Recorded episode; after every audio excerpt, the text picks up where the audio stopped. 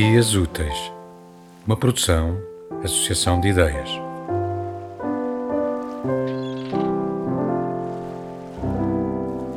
A terra treme, com os uivos de dor de Ana, que arranca os prantos de dentro do peito, que caminha cega pelos campos. A chuva ensopa sem piedade, sem que se recolha.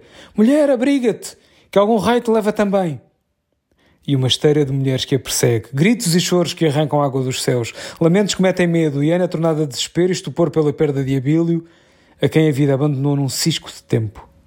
Pois saindo esta manhã, sorria apoiado numa alfaia à conversa com o Sr. Augusto que tantas vezes o alijava do dever de trabalhar.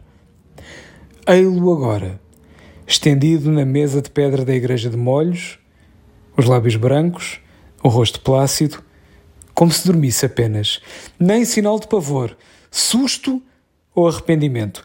Abílio cruza os tigres sem necessidade de levar óbolo ou moeda de ouro na língua.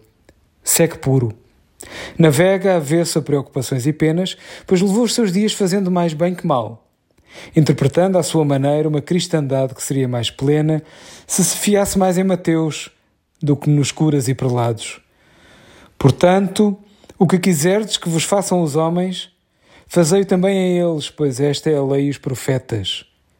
E ainda assim, daqui sai fraco consolo para Ana, que se descabela em desesperos e roncos. Meu Deus, por que me levaste, meu marido, pai dos meus filhos, ó oh, levanta-te! Levanta-te, ai que me morreste, meu homem. Rosa e outras mulheres das redondezas tentam impedi-la de se esgadanhar, desfarrapar as roupas do marido morto de lhe rasgar colete e camisa, expondo-lhe o peito nu onde o coração deixou de bater. Desligou-se. De um momento para o outro.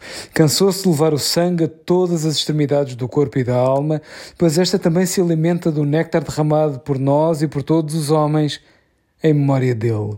Ele, que leva para junto de si os que mais ama, uma escolha que Augusto, acabado de fazer 13 anos, não consegue compreender.